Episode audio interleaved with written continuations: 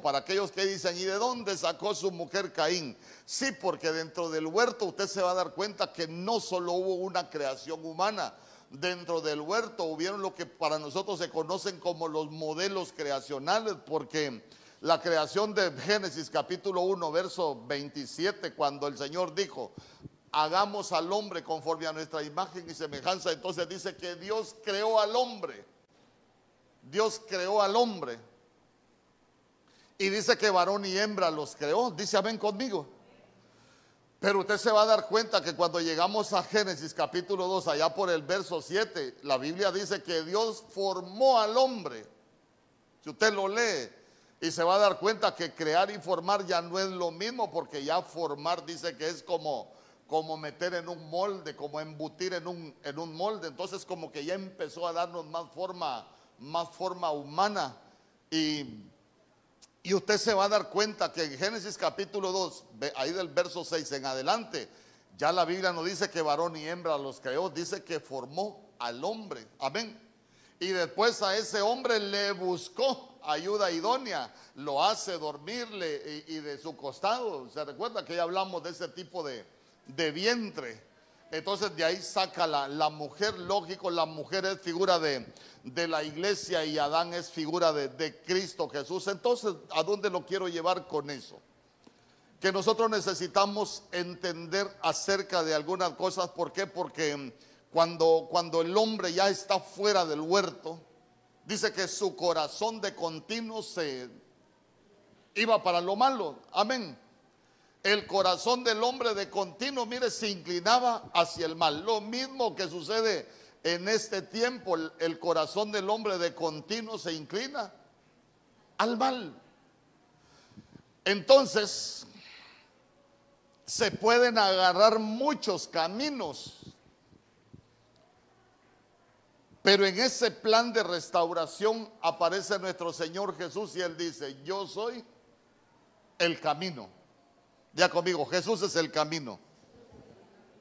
Entonces, entonces volvamos, porque le dejé algo a medio andar. Yo le dije, la tierra, la tierra para nosotros fue establecida como, como el altar del cosmos. ¿Por qué? Porque en Génesis capítulo 1, verso 1, la Biblia dice que en el principio Dios creó los cielos, los, y son diez cielos los que aparecen en la Biblia. Usted solo lee cielo, pero son diez cielos los que aparecen de la Biblia. El más alto es el marón, el que aparece en Isaías capítulo 57, verso 15, en la dimensión donde Dios es espíritu, dice que habita en la altura, que habita en la, en la santidad. Entonces, entonces, mire, pero solo creó la tierra. Entonces, todo se corrompió de arriba hacia abajo. ¿Por qué le digo que todo se corrompió de arriba hacia abajo? Porque la, porque la primera rebelión fue en el cielo. La primera rebelión fue en el cielo.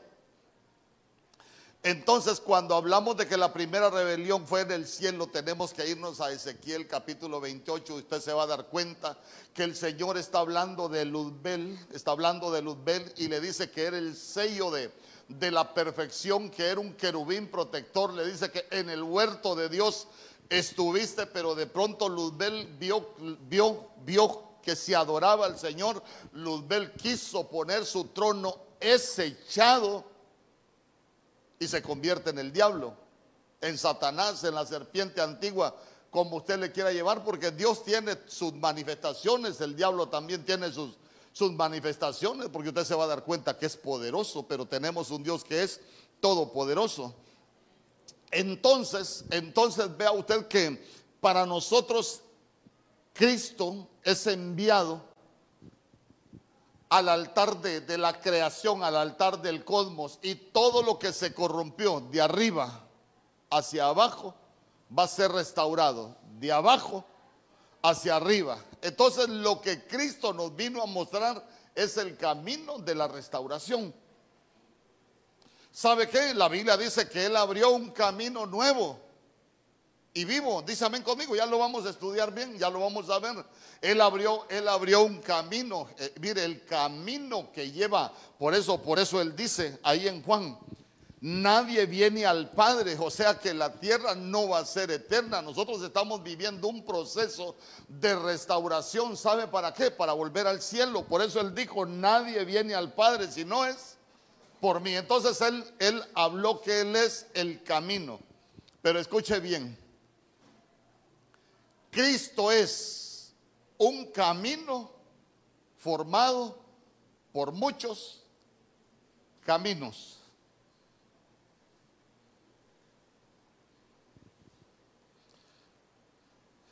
Eh, por ejemplo, por ejemplo, eh, la carretera para de Tegucigalpa a San Pedro Sula es la carretera de Tegucigalpa a San Pedro Sula, es una sola, pero tiene varios carriles. Amén. Si usted se va en contravía, seguro que va a chocar porque va por el camino equivocado. ¿Me explico? Ah, entonces, entonces, mire, para que nos vayamos haciendo una idea, Jesús dijo, yo soy el camino, pero ese camino está formado por varios caminos. Pero nosotros, nosotros vamos aprendiendo que en nuestro caminar cristiano vamos a ir aprendiendo de todos los caminos. ¿Por qué? Porque los caminos que nosotros vamos aprendiendo nos van a ir metiendo al camino angosto. ¿Por qué? Porque hay muchos caminos que al hombre le parecen derechos, le parecen correctos, pero que su final es camino de muerte. Entonces quiere decir que así como hay muchos caminos que nos llevan al camino angosto, hay muchos caminos que a nosotros nos meten al camino ancho. ¿Me explico? Se lo repito. Así como hay muchos caminos que a nosotros nos van metiendo al camino angosto, a ese camino que lleva a la salvación, que es Cristo, el cristiano puede andar caminando por muchos caminos, pero que no lo meten al camino angosto, sino que lo meten al camino amplio, al camino ancho que lleva a la perdición. Mateo, ¿qué? 7, 23, 24, ahí aparecen los dos caminos. Entonces, mire,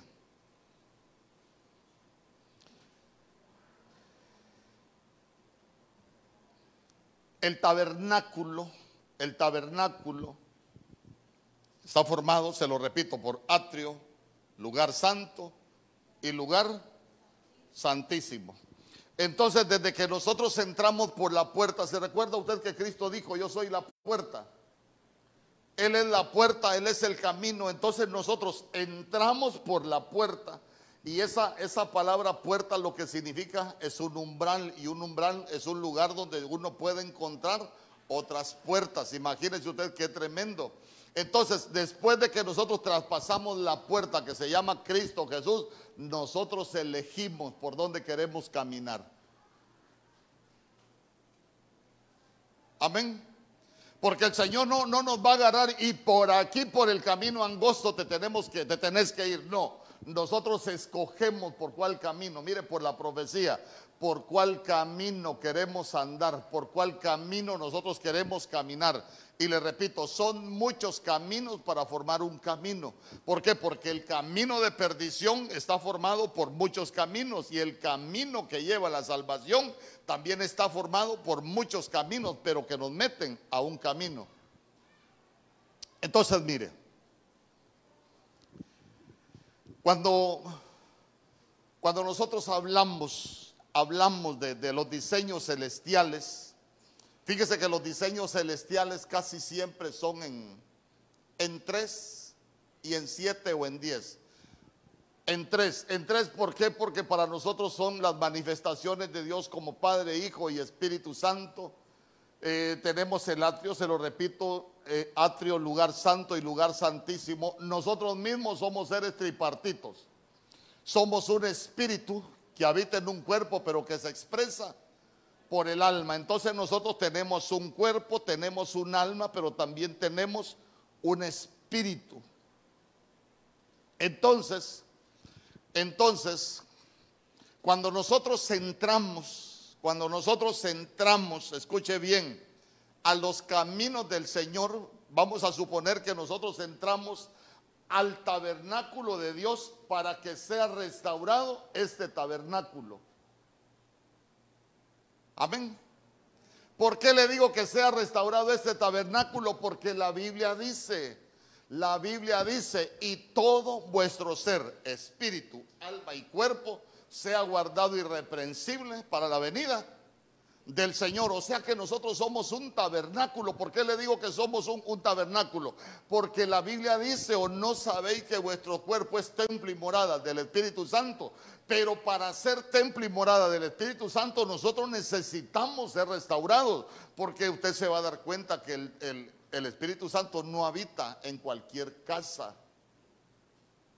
Entonces, mire, cuando nosotros centramos al Evangelio, lo primero que a lo primero que nosotros llegamos es a la puerta. ¿Se recuerda usted que David dijo, el libro de los Salmos capítulo 84, verso 10? Porque es mejor un día en tus atrios que mil fuera de ellos. Prefiero estar en el umbral de la casa de mi Dios que morar en tiendas de impiedad. Entonces David lo que nos está mostrando es que ahí, ahí, ya, ¿Sabe que es importante para nosotros haber encontrado la, la puerta? Es mejor un día en tus atrios. Sí, porque David sabía que después del atrio, después de la puerta ahí del atrio, ¿qué seguía? ¿Perdón? ¿Perdón? No, el arca del pacto no, vamos entrando ahorita. Lo que seguía era el altar del holocausto. Amén. Entonces, entonces lo que seguía el altar del holocausto, ya encontramos la puerta. La puerta es Cristo. Amén. Entonces, después de que encontramos la puerta, nosotros nos topamos con el altar del holocausto. En el altar del holocausto lo que había era muerte. Ya conmigo, muerte. Entonces, como, en, como en el, si nos encontramos con el altar del holocausto y en el altar del holocausto había muerte, eso lo que nos enseña es que nosotros cuando conocimos a Cristo, nosotros necesitamos morir. Nosotros necesitamos morir. ¿Se recuerda usted que Pablo dijo, cada día muero yo? ¿Se recuerda? ¿Por qué? Porque eso es lo que nos está enseñando. Necesitamos, necesitamos llegar al altar del holocausto, no quedarnos solo en la puerta. Mire, hay mucha gente que ya conoció a Cristo, ya encontró la puerta, pero no ha llegado al altar del holocausto. ¿Por qué le digo que no han llegado al altar del holocausto, hermano? Porque muchos no han muerto.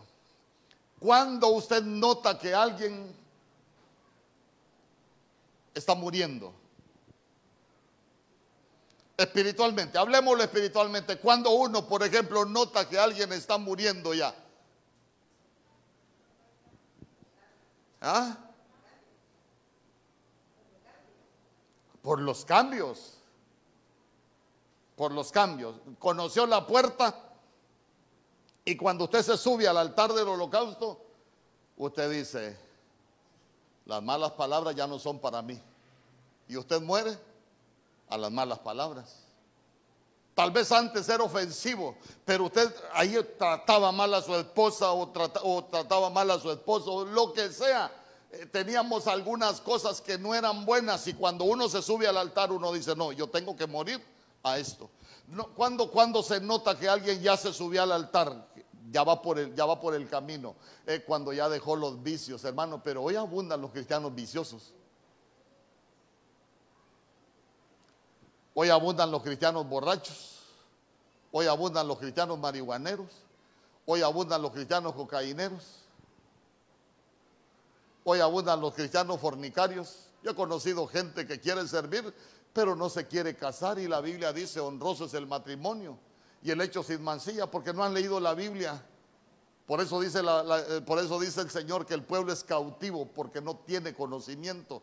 ¿Por qué? Porque la Biblia después dice que a los adúlteros y fornicarios los va a juzgar el Señor. Pero usted se da cuenta que alguien que vive ese tipo de vida es que no se ha subido al altar del holocausto. Morir a los deseos. Ya nos subimos al altar del holocausto. Ah, entonces quiere decir que como ya estamos muriendo a, las obras de la carne, a los deseos de la carne, nosotros ya encontramos un camino que se llama el camino de santidad. Y ese camino de santidad nos lleva al camino para llegar al cielo, para llegar al Padre. ¿Me explico? Yo le voy a hablar, le voy a mencionar algunos caminos y usted los va, los va a buscar conmigo.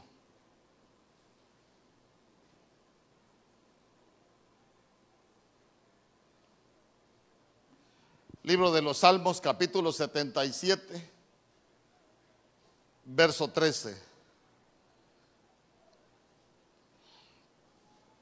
Libro de los Salmos, capítulo 77, verso 13. Usted me va a decir qué camino es ese.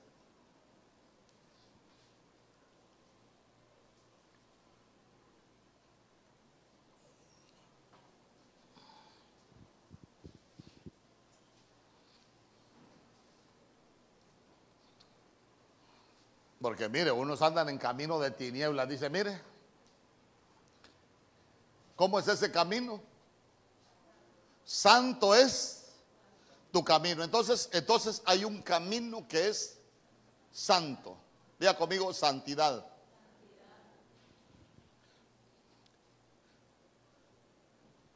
Si hay algo que, que nosotros deberíamos de buscar es santidad.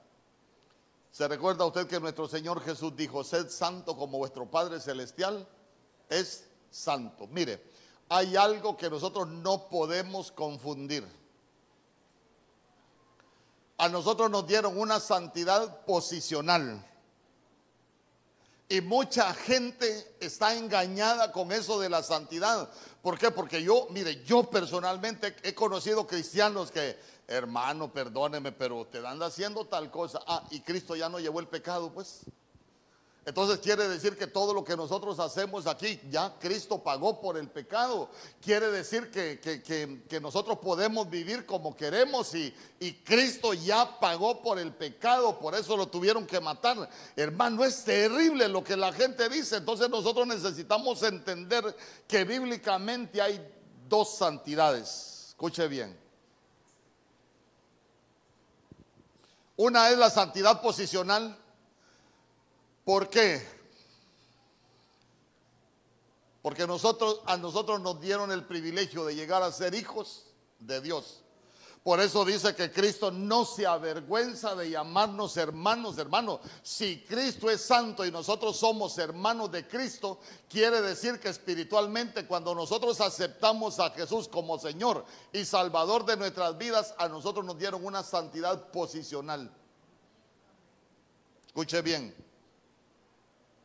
Pero la Biblia dice, en cuanto dependa de vosotros, buscad la paz con todos y qué más, y la santidad sin la cual nadie verá al Señor. Ah, entonces a nosotros nos dieron una santidad posicional cuando aceptamos al Señor, pero nosotros, nosotros somos buscadores de santidad. ¿Sabe cuál es el problema? Que hoy la iglesia se ha vuelto buscadora de añadiduras. Y muchos, de, y muchos hasta de los que predicamos tenemos la culpa. Eh, pastor, fíjese que tengo problemas con mi esposa. Vaya a la iglesia. Pastor, fíjese que tengo problemas, eh, hermano, fíjese que tengo problemas económicos. Lo invito a la iglesia. Ay, hermano, viera que, que me ha salido una enfermedad. Vaya a la iglesia. Entonces quiere decir que Muchas veces nosotros hasta tenemos la culpa de que la gente a la iglesia venga a buscar añadiduras, pero nosotros a la iglesia no debemos de venir a buscar añadiduras, debemos de venir a buscar al Señor. Debemos de venir a buscar santidad. Por eso es que la Biblia dice que nosotros somos limpios, pero limpios ¿por qué? ¿Qué nos limpia a nosotros? El agua de la palabra, hermano, el agua de la palabra. Por eso es que la Biblia dice, mas buscad primeramente el reino de Dios y su justicia. Hermano, las añadiduras vienen después, pero primero la santidad.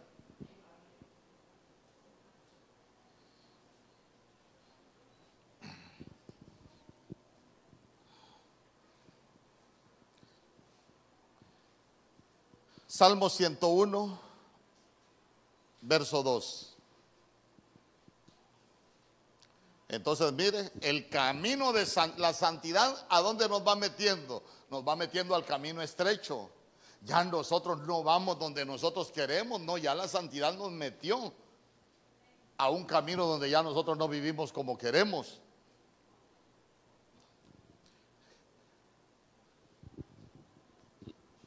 Salmos capítulo 101, verso 2. Vamos a ver, ¿qué camino es ese?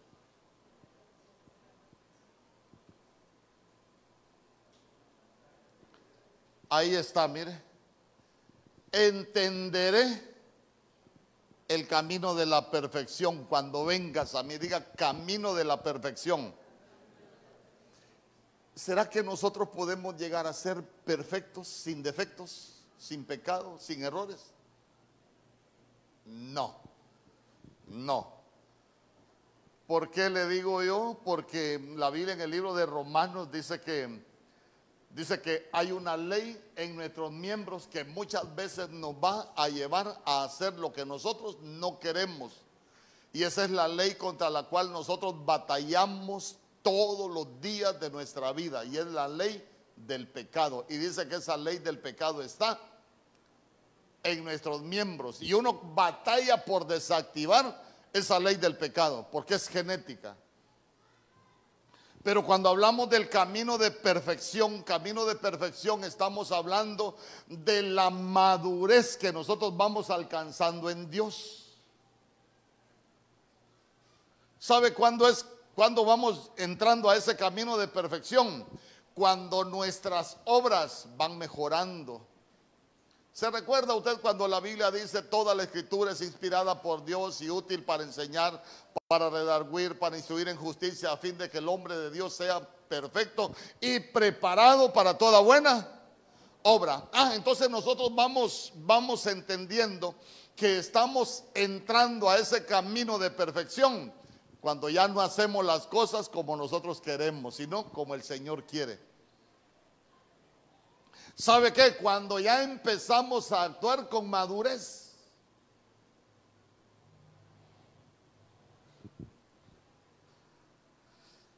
cuando ya nosotros antes de hacer algo, ya analizamos si estamos agradando a Dios o no estamos agradando a Dios, eso es perfección. Por eso le hablo, no es que somos perfectos, no, es el nivel de madurez que nosotros vamos alcanzando en Dios. Antes de hacer algo ya uno piensa, ¿será que lo que voy a hacer le agrada al Señor o no le agrada al Señor? Eso es madurez, eso es perfección.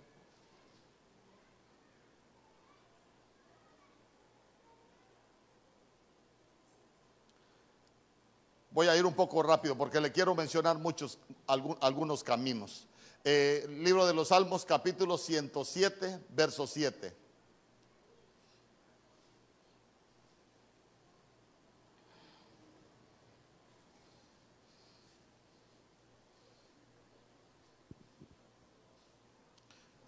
Vamos, búsquelo ahí conmigo. ¿Qué camino es ese?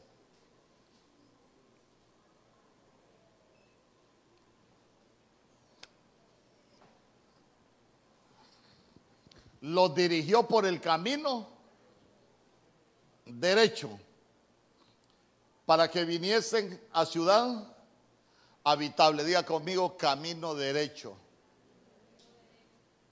¿Qué es un camino derecho?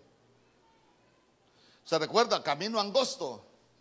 Ya nosotros no podemos ir, mire, cuando estamos hablando del camino derecho es, ya nosotros tenemos un propósito en Dios, ya nosotros no nos desviamos ni a derecha ni a izquierda. ya no nos damos, ya, ya, ya para nosotros me voy a dar una vueltecita acá por el mundial porque estamos torciendo el camino de Dios.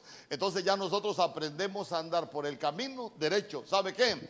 Ya tenemos una meta. Sabemos que si no vamos ahí por el camino derecho, podemos perdernos.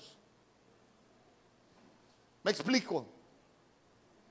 Entonces ve cómo todos estos caminos nos van llevando al camino angosto. Hermano, perdóneme, el camino del cristiano tiene que ser angosto, porque ese es el que lleva la salvación.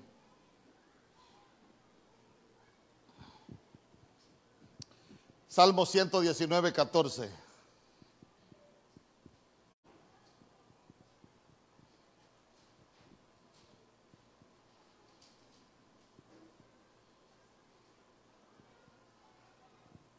Salmo 119, 14. Ya va a haber otro camino. Hay, algunos que no se los voy a... Son muchos caminos. Salmo 119, 14. Me he gozado en el camino de tus testimonios, más que de toda riqueza. Diga conmigo camino de testimonio.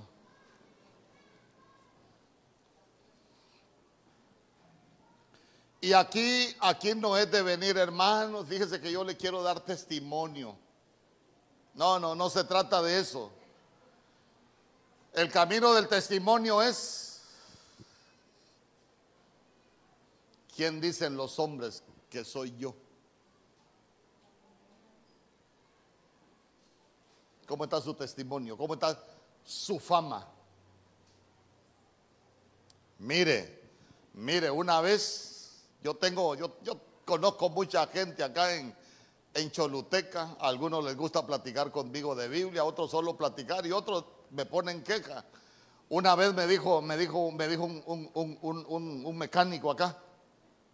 Allá a su iglesia va una hermana, me dijo.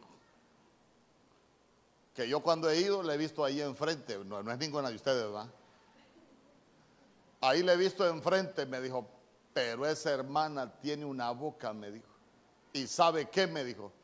Yo prefiero morirme de hambre que volverle a hacer un trabajo, me dijo.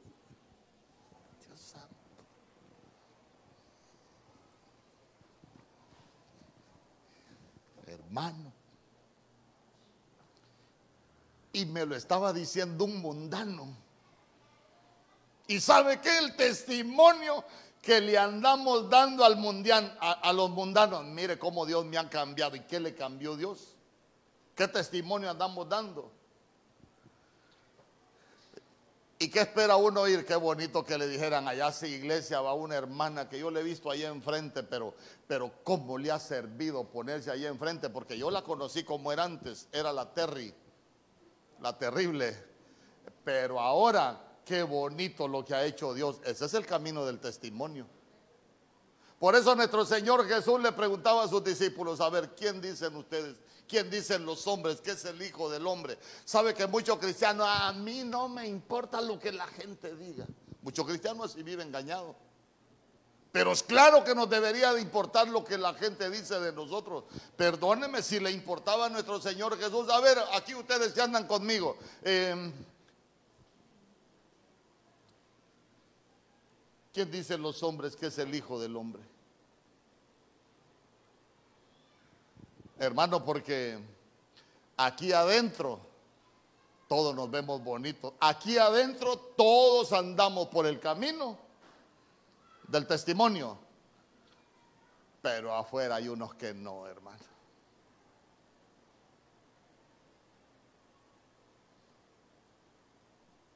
¿Quién dicen los hombres que es usted?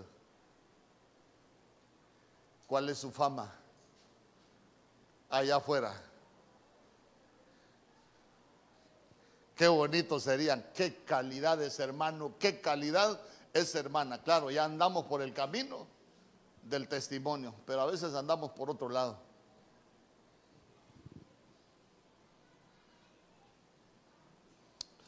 Me voy a, me voy a pasar algunos. Proverbios capítulo 2, verso 20.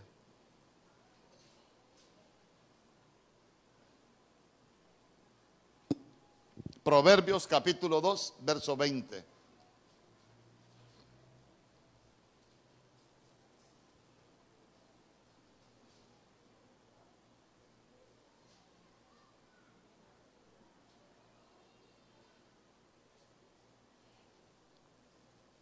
Fíjese que cuando yo leo eso, eso de, camino del, testimonio, me estaba recordando de algo. Usted se recuerda cuando el pueblo de Dios sale de Egipto que iba camino a Canaán, que en el desierto hay unos que iban pidiendo carne, ¿se recuerda?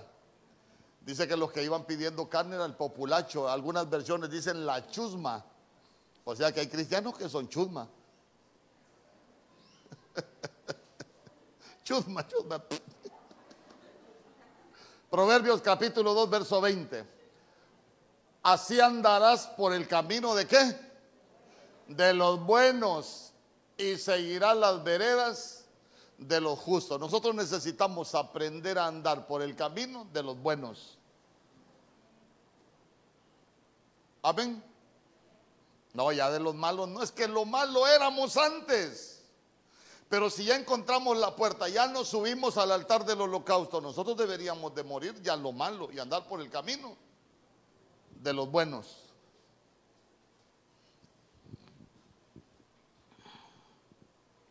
Proverbios capítulo 4, verso 11.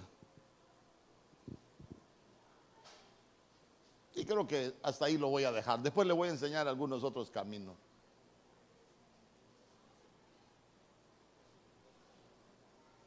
Ah, no tengo que enseñarle un par más.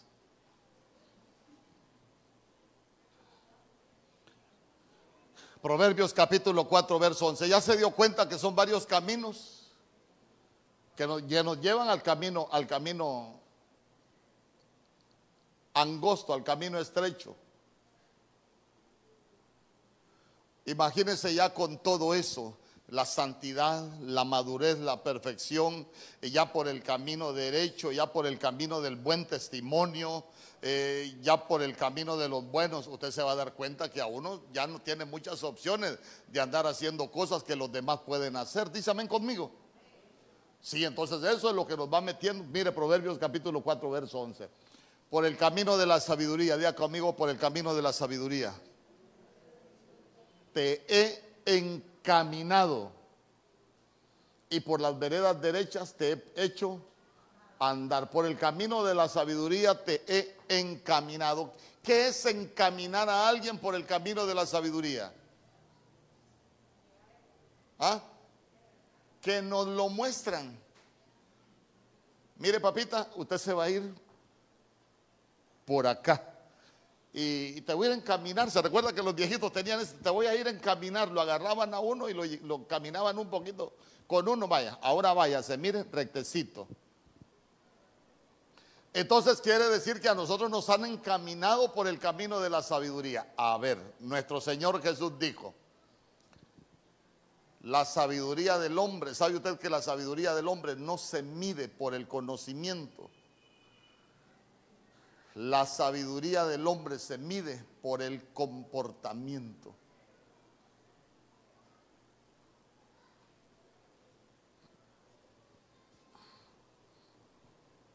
Hay gente, no, mire pastor, yo tengo una gran sabiduría. Y de pronto uno ve cómo se comportan con los demás. Uno dice, está engañado, está ni la Biblia ha leído. Guárdese eso en su corazón. La sabiduría del hombre se mide por su comportamiento. Palabras de nuestro Señor Jesús. O sea que la sabiduría en Dios no se mide qué tanto sabemos. Eso es conocimiento. Claro que el conocimiento nos va a llevar muchas veces a la sabiduría, pero recuérdese, la sabiduría es cómo nos comportamos. Eh, ¿Quiere ver usted a alguien sabio que tenga un buen comportamiento? Que tenga una buena conducta, sabiduría de Dios.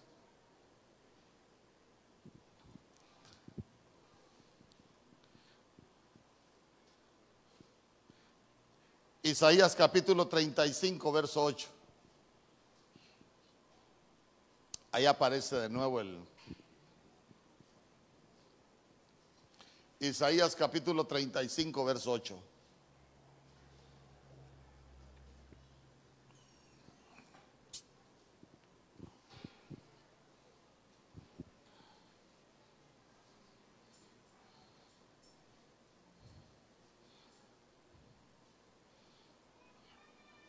Mire lo que dice. Y habrá ahí calzada y camino y será llamado camino de qué? De santidad. Pero ya se dio cuenta que por ese camino de santidad dice, no pasará inmundo por él, sino que él mismo estará con ellos. El que anduviera en este camino, por torpe que sea, no se extraviará. Mire, puede ser brutío uno, pero si andamos en el camino de santidad, no nos perdemos. Es que algunos que son muy vivos. Pero ya se dio cuenta también que hay un camino de santidad. El que anda por ese camino de santidad dice que no va a tropezar.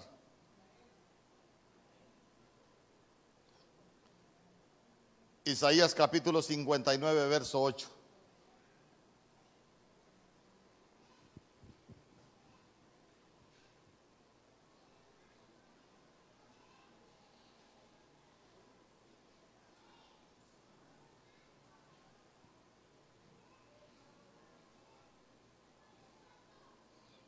Isaías capítulo 59, verso 8. Mire lo que dice.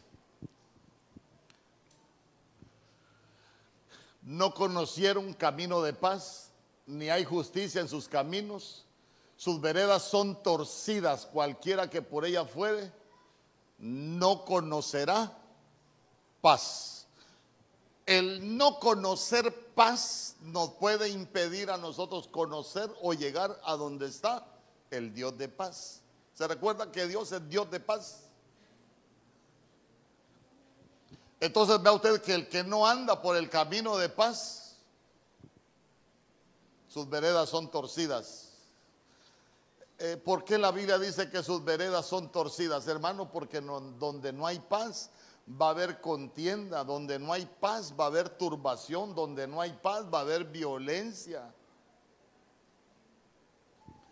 Allá en segunda de Samuel capítulo 12, usted se recuerda que cuando nace Salomón, David el nombre que le dio fue Salomón. Y Salomón lo que significa es pacificador. Pacificador, hombre de paz. Entonces inmediatamente que David le llama pacificador, hombre de paz, dice que el Señor le cambió nombre y le puso Gedidías. Y Jedidías significa el que amó el Señor, el que amó Jehová. ¿Y por qué lo amó? Porque venía un pacificador. ¿Se recuerda usted Mateo capítulo 5, las bienaventuranzas, bienaventurados? Los pacificadores, porque ellos serán llamados. Ajá, y el que no es pacificador, ¿de quién es hijo?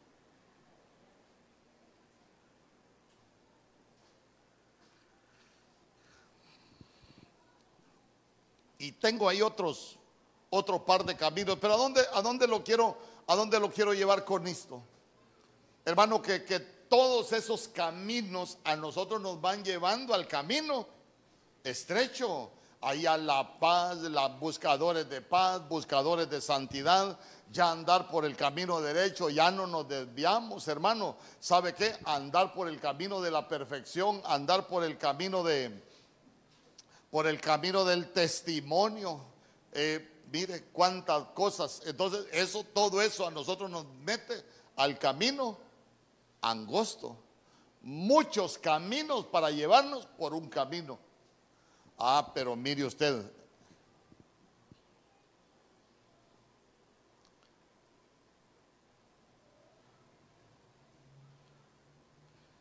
Jueces capítulo 2, verso 19.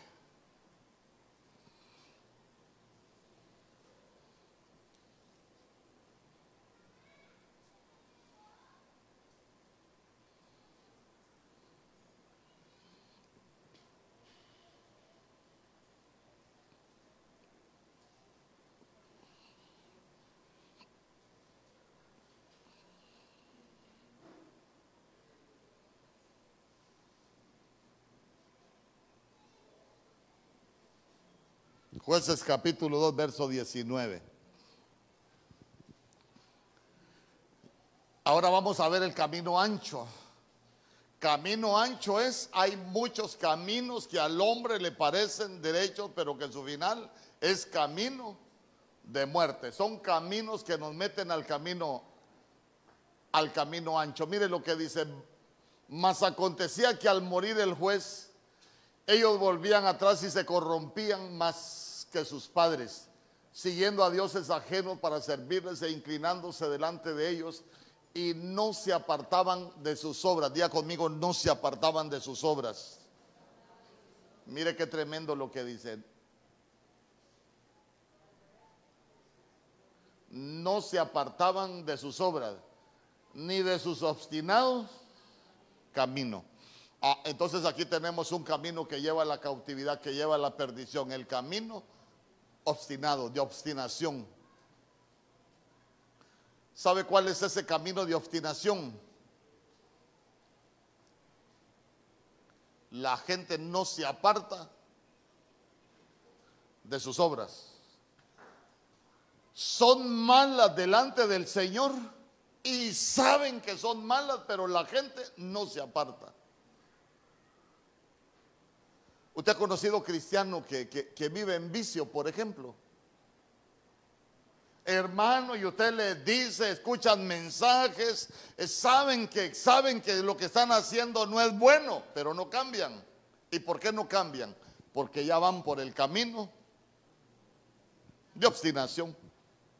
Y sabe que cuando alguien va por el camino de obstinación, es cerrado y se vuelve duro para cambiar. Por eso es que hay gente que vive en pecado siendo cristiano que le cuesta cambiar. Usted ha conocido cristianos que tienen años de ser cristianos y siempre lo mismo. Y hay que tener cuidado, porque mire, mire, cuando nosotros, vuelvo, cuando nosotros entramos por la puerta, la, la puerta es Cristo, la Biblia dice que de modo que si alguno está en Cristo, nueva criatura, inmediatamente que somos nuevas criaturas, tenemos que subirnos al altar para morir, porque si no morimos a lo que venimos arrastrando de atrás, vamos a agarrar cualquier camino y el camino que podemos agarrar es el equivocado. Pero si, aprendemos a morir, hermanos, se nos va a hacer fácil agarrar, agarrar todos los caminos que hablamos antes que nos llevan al camino angosto. Y sabe que no nos va a costar. Porque a la gente le gusta el mundo porque no ha muerto. No se ha subido al altar. Bien. Segunda de Samuel capítulo 20 verso 12. Segunda de Samuel capítulo 20 verso 12.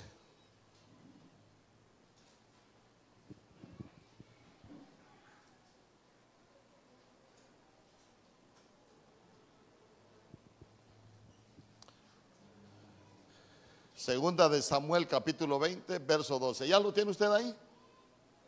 ¿Qué camino habla segunda de Samuel capítulo 20, verso 12? Ahí está, mire. Y Amasa yacía revolcándose en su sangre en mitad del camino, y todo el que pasaba al verle se detenía, y viendo aquel hombre que todo el pueblo se paraba, apartó a Amasa del camino al campo y echó sobre él una vestidura. Día conmigo, camino al campo. ¿Usted se acuerda de la parábola del sembrador, por ejemplo? ¿Qué es el campo? El campo es el mundo. Entonces quiere decir que nosotros podemos ser cristianos, pero que de pronto nos hemos apartado de los caminos buenos y hemos agarrado el camino al campo, al mundo. Y sabe usted que eso se está dando mucho en este tiempo. Usted revisa los estados de los hermanos hoy. Yo, yo, yo no reviso estados, no tengo tiempo para eso. Pero hay gente que me los manda, pastor. Yo sé que usted no revisa estados, pero mire el estado de, del hermano fulano de tal, mire la canción que tiene. Y la gente tiene música del mundo. Sin el menor miramiento. Hermano, y para que usted encuentre una canción del mundo que le gusta, tiene que escuchar música del mundo. Ay, me la encontré por casualidad. Ajá. ¿Cómo no, chon? ¿Querés petate o querés colchón? Ya conmigo camino al campo. Y nosotros cantamos, yo tengo gozo, tengo alegría, tengo a Jesús, tengo la paz, tengo la vida. Yo tengo gozo, tengo alegría. Camino al cielo, otros van camino al mundo. Y sabe usted que el que va camino al mundo no tiene necesidad ni de que el diablo se levante contra ellos. ¿Sabe por qué? Porque la Biblia dice, o no sabéis que la amistad del mundo es enemistad contra Dios. El que es amigo del mundo solito se vuelve enemigo de Dios. ¿Sabe por qué? Hermano, porque todo el sacrificio de Cristo Jesús fue para liberarnos del mundo. Y eso es menospreciar el sacrificio de Cristo. camino al cielo o camino al campo. ¿Se recuerda usted, por ejemplo, a dónde invitó Caín a Abel? Vamos al, salgamos al campo, le dijo, y en el campo lo mató. ¿Sabe usted que en este tiempo hay mucha gente invitando al cristiano, al campo, aún predicadores? Ay, dice, yo no sé por qué la gente se opone a la música del mundo. Ay, yo, y predican y hasta lo ministran en los altares. Ay, yo a mi esposo le dediqué tal alabanza. ¿Y sabe qué? Se la, se la recomiendo. Están mandando la gente al campo. Pastor, ¿por qué usted se opone? Sí, porque la Biblia dice lo contrario. Ah, pero es que allá, sí, allá es otro rollo. Si usted tiene pastor, usted debe escuchar la voz de su pastor.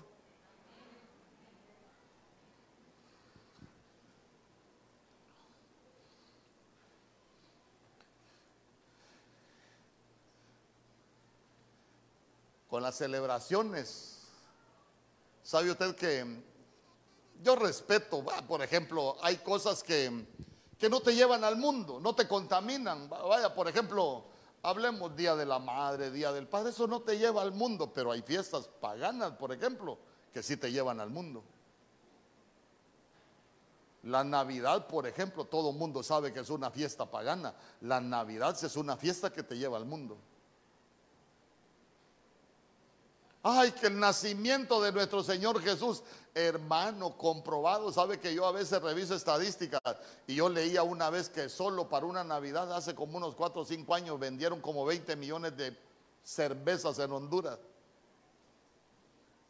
Y son fiestas para el Señor, son fiestas paganas. Y dígame usted cuánto cristiano no se echa a perder en esas fiestas. Entonces, si se echan a perder muchos cristianos, los están llevando al campo. Allá andan un montón llorando. Llega Navidad y yo sin ti. Ay, hermano. Navidad se vuelve tradición del año. Unos van llorando y otros van robando.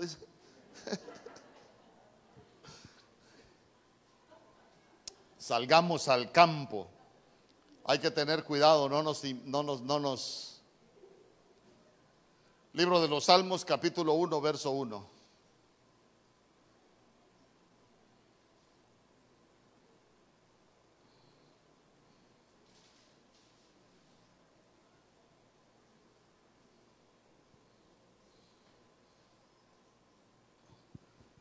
Libro de los Salmos, capítulo 1, verso 1.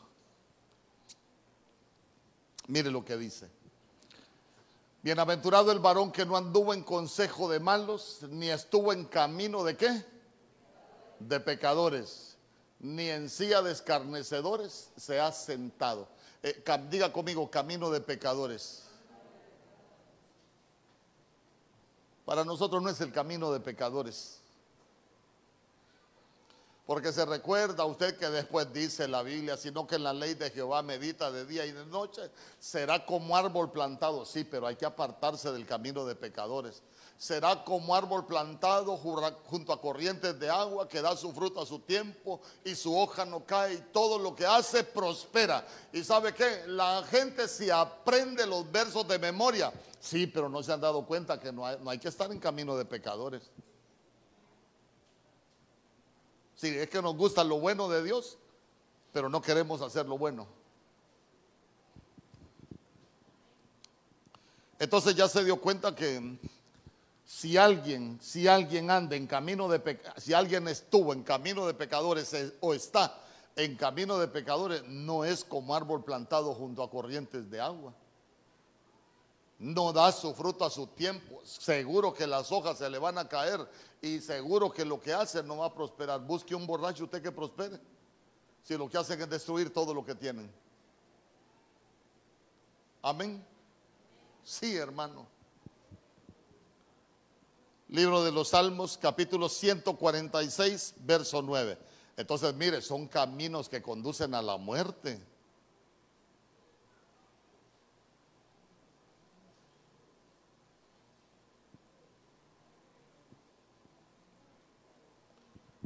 ...146, verso 9.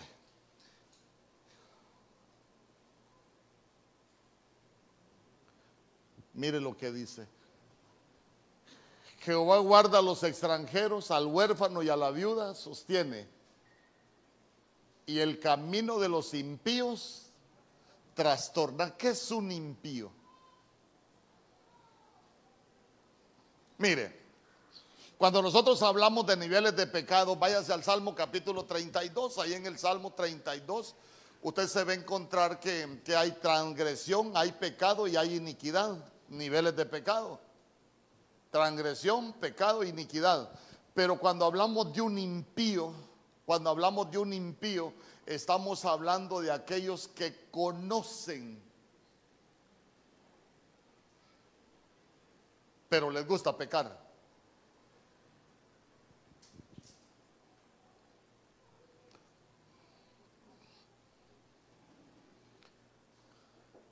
¿Y sabe qué es lo más tremendo? Hay mucha gente que conoce, pero no quiere ordenarse. Usted sabe que para nosotros, por ejemplo, yo bendigo la vida de todos los que se han integrado, pero mire, nosotros para, para servir, por ejemplo, ya, ya en los equipos, para estar en la alabanza, para nosotros es importante que por lo menos la gente sepa nuestra doctrina.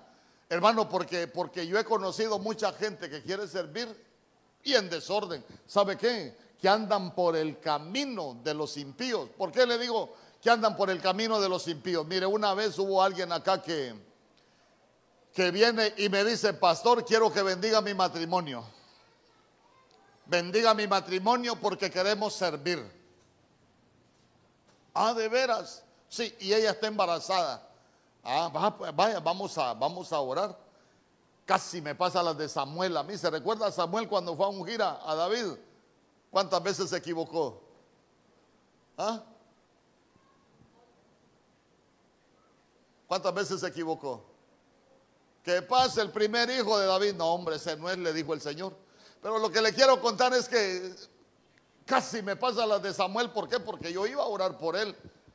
Y se para mi esposa y me dice, dice el Señor que le preguntes cuando se casaron. Entonces vengo yo y le digo, ¿y ustedes cuándo se casaron?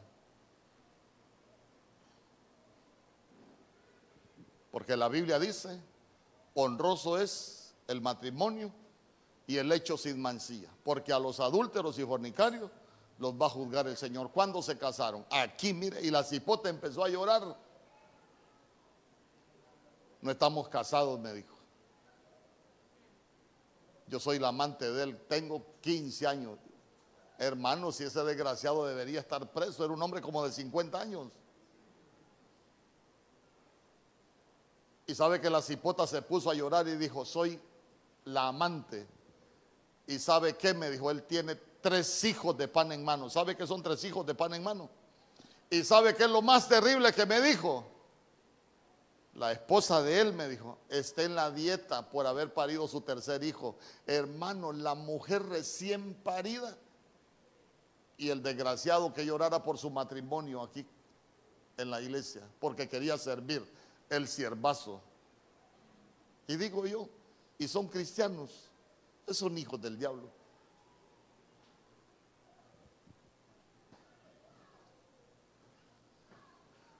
No, no estoy enojado. ¿Y por qué le digo que son hijos del diablo? Porque la Biblia dice allá en Juan, en las epístolas de Juan, en las cartas de Juan, que el que practique el pecado es del diablo. ¿Cómo se pone a creer usted que, que no se va a llenar de coraje uno, hermano, que alguien venga, ore por mi matrimonio y que tengan una mujer botada con tres hijos allá? Dios reprenda al diablo, hermano. ¿Y sabe qué es lo más terrible? Quieren servir los grandes siervos. Ah, hermano. Yo a algunos les caigo mal por eso, ¿sabe?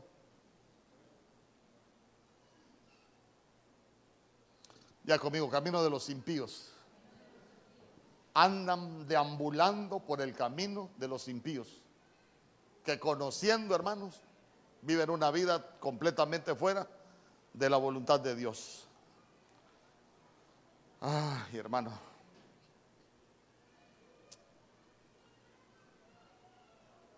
Proverbios capítulo 19, verso 3.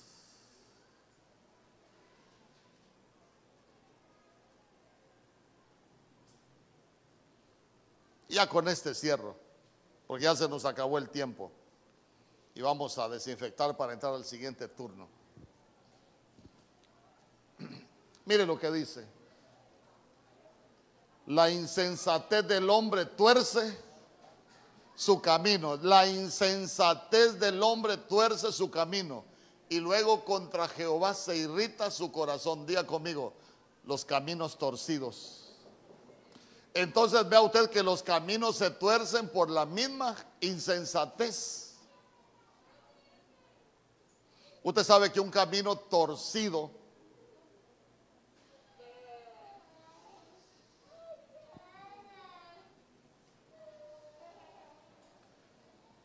Usted sabe que los caminos torcidos son aquellos que no tienen dirección.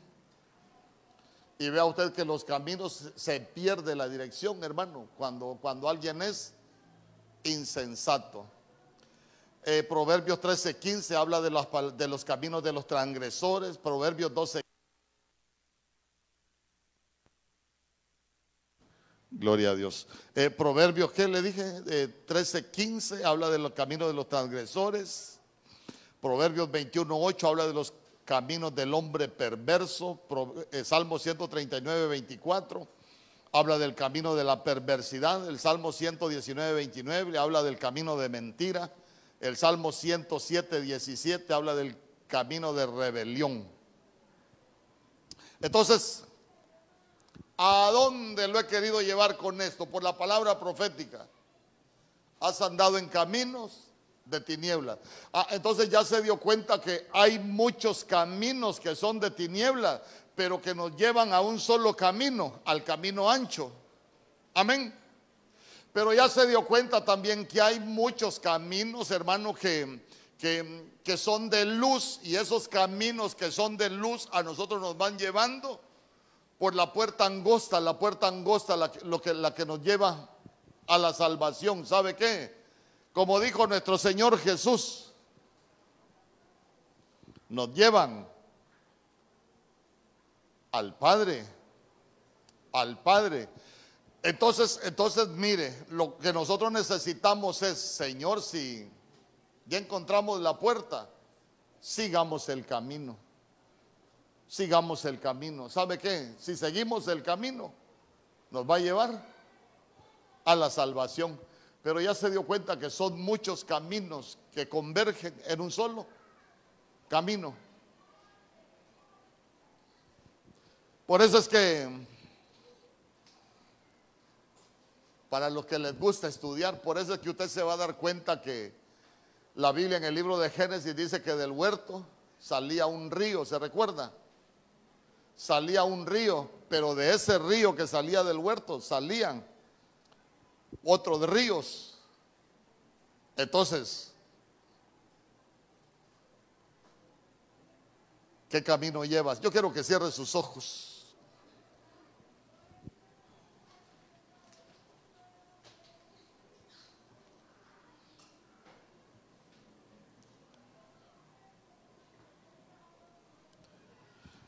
Quiero que cierre sus ojos y que cada uno de nosotros podamos revisarnos por qué camino vamos.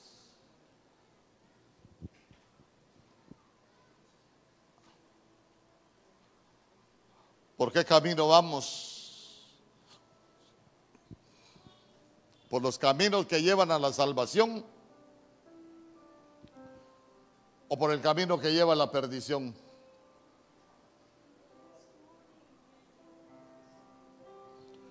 En el nombre poderoso de Jesús. En el nombre poderoso de Jesús. Sabe que la Biblia dice, ahí en el libro de Jeremías, capítulo 6, verso 16, que, que nos paremos en las veredas y que escudriñemos nuestros caminos para ver cuál es el camino bueno y que volvamos al Señor. Muchas veces como pueblo de Dios necesitamos detenernos, hacer un alto en nuestras vidas para revisar por qué camino vamos. Y si vamos por el camino equivocado, que podamos volvernos al camino bueno.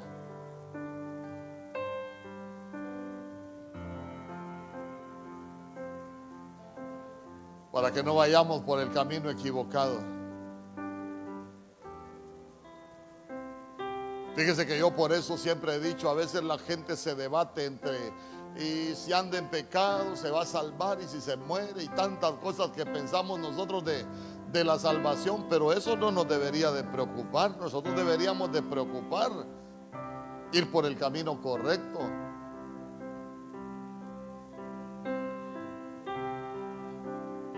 Porque a nosotros nos dieron el privilegio de llegar a ser hijos, de llegar a ser hijos. Pero después el Señor dice, yo seré a ellos por padre, pero para ser padre nuestro hay otras cosas que nosotros necesitamos hacer, porque lo que nos dieron a nosotros fue un espíritu de adopción que clamaba Padre. Yo solo quiero preguntarle esta mañana, ¿qué camino llevas? ¿Qué camino llevas? Tal vez vas por el camino ancho detente. Tienes que detenerte. Porque esos son caminos del hombre. Esos son caminos del hombre. ¿Sabe cuándo andamos por los caminos del hombre? Cuando no queremos andar por los caminos de Dios. Y nosotros necesitamos entender que los caminos del hombre nos llevan a la perdición. Los caminos de Dios nos llevan a la salvación. Cada uno de nosotros necesitamos revisarnos. ¿Por qué camino vamos? Solo revisa tu corazón. Hoy el Señor habló. No sé si es para alguien que nos está viendo en la allá en los medios, en las redes.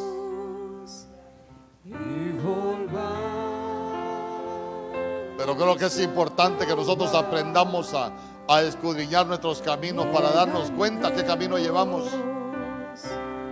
Nuestras manos. Póngase de pie.